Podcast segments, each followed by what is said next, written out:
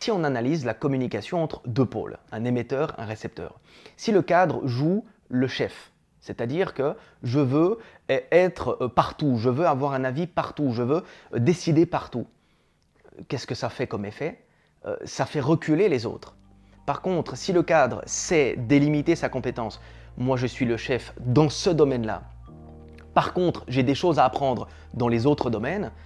à mon sens, ça pousse les gens aussi à faire ce pas en avant. Bonjour à toutes et à tous et bienvenue dans cette première vidéo.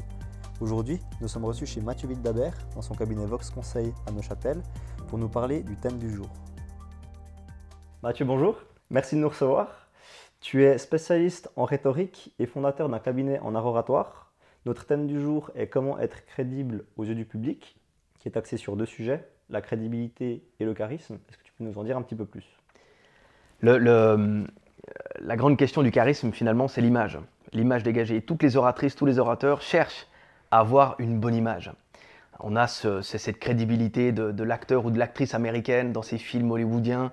Vous avez Hitch, expert en séduction par exemple. Alors là, c'est le, sommet du charisme, mais c'est un charisme basé uniquement sur les apparences. La crédibilité, pardon, aussi, se base uniquement sur la, l'apparence. Par contre, ça se bosse, ça se travaille. Euh, si on prend par exemple euh, la crédibilité, c'est une composante de trois choses. Alors il y a quelques bouquins que, les gens voient juste ici. Euh, ce sont des, notions presque antiques, euh, des notions qu'on discutait déjà, qui, faisaient office de débat. La crédibilité, c'est trois choses. Il y a d'abord la vertu. Ce qu'on appelait vertu, c'est la bienfaisance finalement. Êtes-vous capable de faire le bien autour de vous? Il y a ensuite la bienveillance. La bienveillance, c'est non pas faire le bien, mais c'est veiller au bien. C'est un peu différent, on le verra en détail. Et je dirais la, troisième euh, caractéristique de la crédibilité, c'est la prudence intellectuelle. Et ça, les gens ont de la peine à comprendre, mais ça, euh, c'est évident finalement.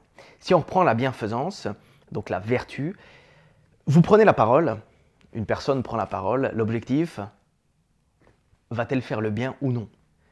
Prend-elle la parole pour faire avancer les choses? Et ça, c'est très important dans, la crédibilité. Parce que la crédibilité, euh, on parle aussi de gens qui font. Et si vous ne faites jamais rien dans votre vie, vous n'apparaîtrez pas comme crédible aux yeux de celles et ceux qui, qui vous écoutent. Deuxième élément, la bienveillance, veiller au bien. Et là, il y a une grande confusion générale entre bienveillance et empathie. Alors l'empathie, c'est un terme qu'on nous sort à toutes les sauces maintenant sur les réseaux sociaux. Être empathique, hein, quand on prend la première particule du terme en, c'est dedans. Donc empathique, c'est se mettre à la place de. Mais ce n'est pas du tout être bienveillant. Être bienveillant, c'est veiller au bien d'eux. Euh, si euh, du coup, Sébastien, tu viens au bureau, je te propose un café, j'ai une sorte de bienveillance. Par contre, si j'essaye de comprendre euh, qu'est-ce que tu préfères et de me rendre compte que finalement tu n'aimes pas le café mais que tu n'aimes qu'une sorte de thé et que je vais te proposer cette sorte de thé, c'est une démarche empathique. Essayer de comprendre ce qui se passe à l'intérieur de toi. Donc, bien, euh, bienveillance, faire le bien. Empathique, essayer de comprendre la personne. Voilà, il y a une démarche effectivement où on va essayer de se mettre à la place de la personne. Et donc, du coup, être bienveillant, c'est simplement veiller au bien de l'audience. Pas se mettre, c'est impossible de se mettre à la place de 100 personnes. Donc, essayer de faire le bien autour de soi. Ça commence par une chose très simple. On fait souvent une erreur, lorsqu'on se présente, lorsque nous écrivons un email. Bonjour, j'espère que vous allez bien. Plutôt que d'espérer que les gens aillent bien, posez-leur la question. Bonjour, comment vas-tu? Comment allez-vous? Intéressez-vous à l'autre, c'est un premier acte de bienveillance. Et ensuite, il y a alors la prudence intellectuelle. C'est euh, la chose la plus importante. Ce qu'Aristote finalement appelait la phronésis, la prudence intellectuelle. Vous avez un cercle de compétences, il faut s'arrêter à ce cercle de compétences. Et on le voit aujourd'hui sur les réseaux sociaux, c'est assez, c'est magique. Vous avez un article d'un journal local sur le coronavirus, tout le monde a son avis. Et aujourd'hui, demandez, vous, mettez 100 personnes dans une salle, vous demandez à ces gens, considérez-vous les, les, commentaires sur les réseaux sociaux comme crédibles J'ai pas l'impression que beaucoup vont vous dire oui, c'est crédible. Pourquoi? C'est logique. Tout le monde parle de tout les gens ne s'arrêtent pas à leurs compétences qu'ils possèdent. Et c'est ça finalement la prudence intellectuelle.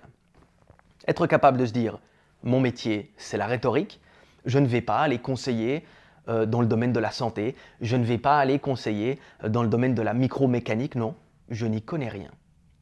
Alors, la prudence intellectuelle, j'aime souvent rajouter que la crédibilité, justement, commence là où les gens sont capables de se taire. Est-ce qu'en tant que cadre, on a notre domaine de compétences et il est important justement de savoir où notre compétence s'arrête euh, Est-ce qu'il n'y aurait pas justement une, dérive, justement comme sur, sur les réseaux sociaux comme on voit actuellement? Euh, je ne suis pas médecin, mais je pense que. Est-ce mhm. qu'il n'y aurait justement pas des, dérives vis-à-vis de, de, ça en tant que, en tant que cadre? Évidemment. Euh, de nouveau, moi je ne maîtrise absolument pas le métier de cadre. Euh, gérer 250 personnes, gérer 10 personnes, gérer 30 personnes, je n'y connais rien du tout. Mais si on analyse la communication entre deux pôles, un émetteur, un récepteur, si le cadre joue le chef, c'est-à-dire que je veux être euh, partout, je veux avoir un avis partout, je veux décider partout, qu'est-ce que ça fait comme effet? Ça fait reculer les autres. Par contre, si le cadre sait délimiter sa compétence, moi je suis le chef dans ce domaine-là. Par contre, j'ai des choses à apprendre dans les autres domaines. Euh, à mon sens, ça pousse les gens aussi à faire ce pas en avant. Donc, c'est, à, mon, à, mon avis, c'est très utile euh, de cadrer ses compétences en entreprise en tant que cadre. Donc, quel est le risque de ne pas être vertueux, de ne pas être bienveillant et de ne pas être prudent?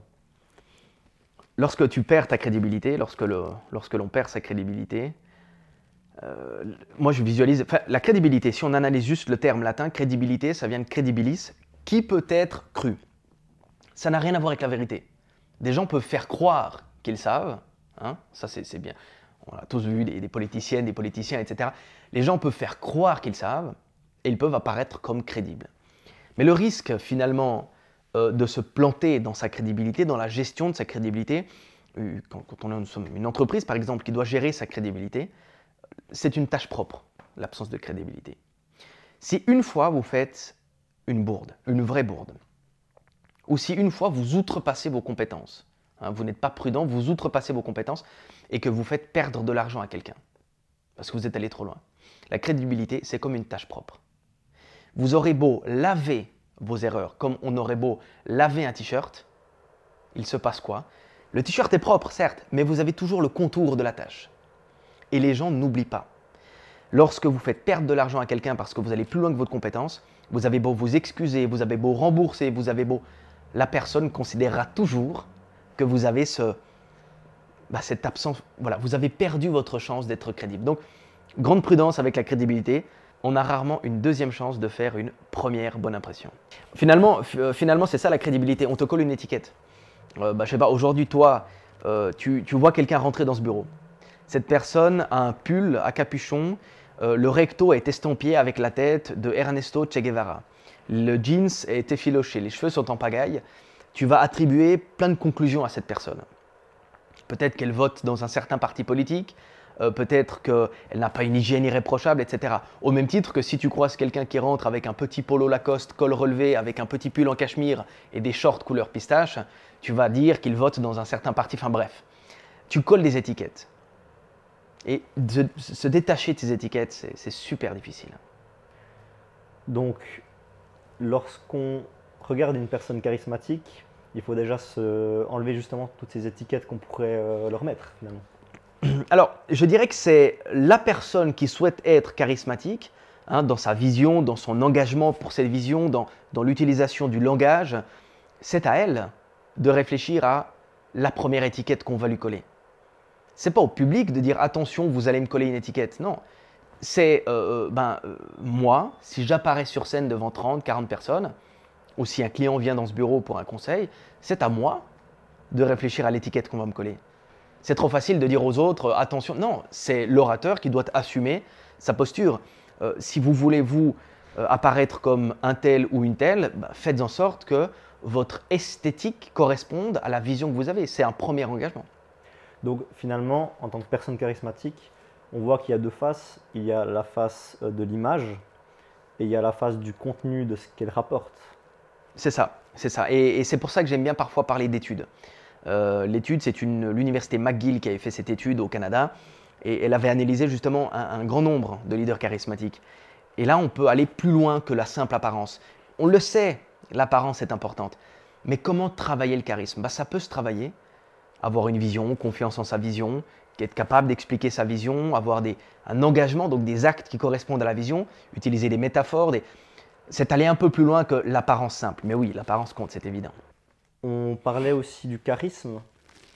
Euh, quels sont les éléments à prendre en compte dans ce contexte-là? Le, charisme, il y a des études qui ont été faites. Souvent, les gens pensent justement que le charisme, c'est each expert en séduction, euh, que le charisme n'est qu'une question d'apparence. Oui, l'apparence compte, c'est évident. Finalement, j'en parlais euh, récemment, l'habit fait le moine. Ça, ça, vous rentrez dans une salle, les gens vous jugeront.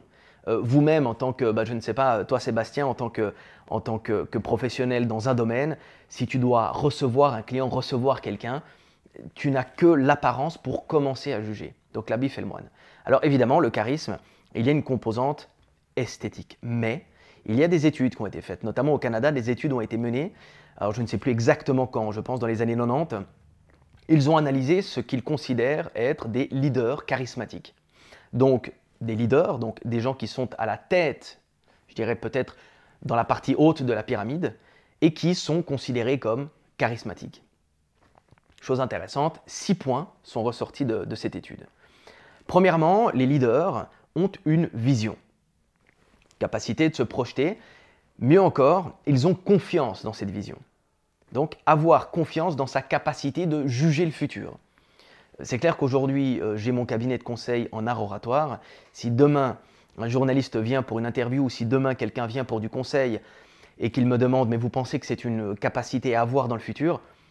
Si je ne suis pas capable de répondre à la question, si je n'ai pas confiance dans mon jugement, effectivement, ce n'est pas euh, euh, attirant, parce que le charisme a cette composante d'attirer les gens. Deuxième élément, donc, croire dans son jugement. Troisième élément, il faut être capable d'articuler sa vision. Bien évidemment, si vous n'êtes pas capable d'expliquer ce que vous imaginez dans le futur, les gens ne pourront pas vous suivre. Et n'oublions pas que charisme, euh, le charisme fait, référence à ce qui attire. Et donc, si vous pouvez expliquer votre vision du futur, vous allez pouvoir attirer les gens avec vous. Le quatrième élément, euh, c'est un, alors c'est ce qu'on va appeler le, comportement qui sort du lot. Le comportement qui sort du lot, évidemment, si vous, vous êtes dans une masse de 100 personnes, si vous n'êtes pas capable de sortir du lot, vous vous imaginez en fait une, une ligne, une ligne d'horizon. Si tout est plat, vous n'avez rien à regarder. Le paysage devient beau lorsqu'il y a une montagne, le soleil un peu plus haut, qu'il y a des nuages en hauteur lorsqu'il y a du relief. Donc vous, en tant qu'être humain, il faut être capable de sortir du lot, de sortir justement de cette, euh, ouais, de cette, de cette masse. Et encore un point qui est important qui sort de l'étude, c'est euh, l'explication au travers d'images et de métaphores. Les leaders utilisent souvent des images et des métaphores. Il ne faut pas oublier qu'une métaphore, elle a cette force justement d'imager les propos. Et si les gens peuvent visualiser ce que vous dites, ils auront un taux de rétention, donc l'information a un taux de rétention plus élevé. L'information est retenue. Euh, si je vous demande d'imaginer un phare, alors celles et ceux qui nous écoutent, euh, s'ils imaginent un phare, boum, ils ont en tête un phare. Cette image reste, cette image percute. Alors utiliser des images et des métaphores est aussi une composante euh, très présente chez, les leaders charismatiques. Donc j'avais vu une de tes, un de tes talks mhm. sur le sujet. Tu parlais justement de ces politiciens qui utilisaient les, les, euh, les métaphores pour justement satisfaire tout le monde. Est-ce que c'est une, euh, est-ce une démarche qu'on pourrait utiliser justement, euh, essayer de satisfaire tout le monde en tant que personne charismatique? Je, dirais que les, les leaders charismatiques n'ont pas le devoir de satisfaire tout le monde parce que je parlais du comportement qui sort de l'ordinaire. Du moment où vous avez un comportement qui sort de l'ordinaire, vous allez énerver du monde. Mais ça, c'est normal, c'est logique. Après, il faut, comme je le disais, assumer sa vision. Hein. Donc, euh, alors, c'est un point aussi que je n'ai pas, cité, euh, mais qui est important pour le charisme, c'est les engagements qui correspondent à la vision que vous avez. Ça veut dire quoi? Ça veut dire que si vous voulez sortir du lot, mais qu'à la première critique, vous dites non, non, non, non, c'est bon, c'est bon, j'arrête, je me remets dans les rangs, vous ne dégagerez aucun charisme puisqu'à la moindre critique, vous allez faire ce pas en arrière. Donc ces engagements doivent correspondre à la vision que vous avez. Donc si vous avez une vision solide qui vous fait sortir du lot, les engagements doivent suivre. Alors là, vous allez vous faire des ennemis. En politique, je trouve que justement, ça manque de leaders charismatiques.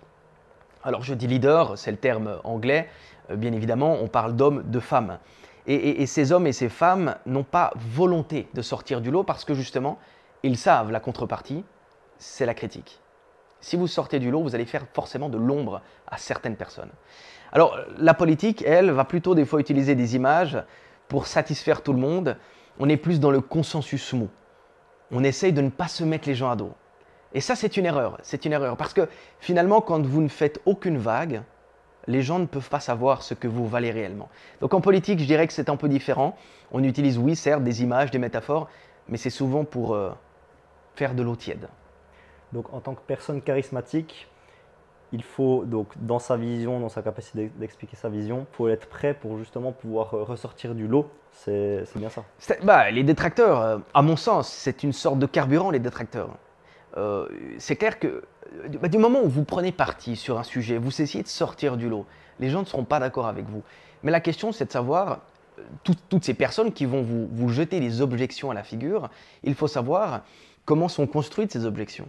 Il y a souvent, moi je dis souvent, il y a, trois manières d'analyser une objection. Déjà, l'origine. C'est clair que si en tant que, qu'orateur, euh, excusez-moi le terme, mais j'ai fait une connerie, je dois réparer cette bêtise. Et donc les objections qu'on va me faire, elles sont basées sur un fait objectif. Moi, j'ai fait une bêtise. Mais parfois les objections, elles sont purement subjectives, euh, parce que justement les gens ne vous aiment pas, mais ils n'ont pas de raison, euh, je dirais, fondée de ne pas vous aimer. Voilà, ils ne vous aiment pas. Donc analysez déjà l'origine de l'objection. Ensuite, le canal utilisé. Comment les gens font cette objection? Est-ce que c'est structuré? Est-ce que c'est construit? Ou est-ce que c'est juste une insulte euh, lâchée comme ça sur les réseaux sociaux? Et troisième élément pour analyser une objection, euh, c'est la finalité de l'objection. Est-ce que la personne qui vous fait une objection, elle a un but de construire quelque chose, de construire une finalité, quelque chose qui va enrichir les auditeurs, les auditrices? Ou est-ce que c'est juste vouloir étaler son savoir Excusez-moi, je ne suis pas d'accord avec vous. Euh, non, parce que moi j'ai la solution, puis ça, ça, ça, ça, ça, ça. Donc euh, déjà la finalité. Et si finalement vous répondez de la mauvaise manière à ces trois questions, c'est-à-dire ce n'est pas une bonne origine, le canal utilisé est méchant, et finalement la finalité de l'objection, c'est juste pour que l'autre euh, étale son savoir comme on étale une tartine, euh, la confiture sur une tartine, euh, ne répondez pas aux objections. Je ne vois pas pourquoi il faut perdre du temps avec celles et ceux qui vous, qui vous veulent juste du mal. Donc, mais il faut être prêt, oui, il faut être prêt à les... Parce que d'une objection, hein, d'une objection peut naître quelque chose de magnifique. On peut s'améliorer au travers d'une objection. Alors Mathieu, pour ces deux points, je te remercie beaucoup. Avec plaisir. Je crois qu'on a fait le tour euh, en ce qui concerne la crédibilité et le charisme, comment être crédible aux yeux du public. Mhm. Quant à vous, je vous retrouve prochainement pour une nouvelle vidéo et d'ici là, portez-vous bien.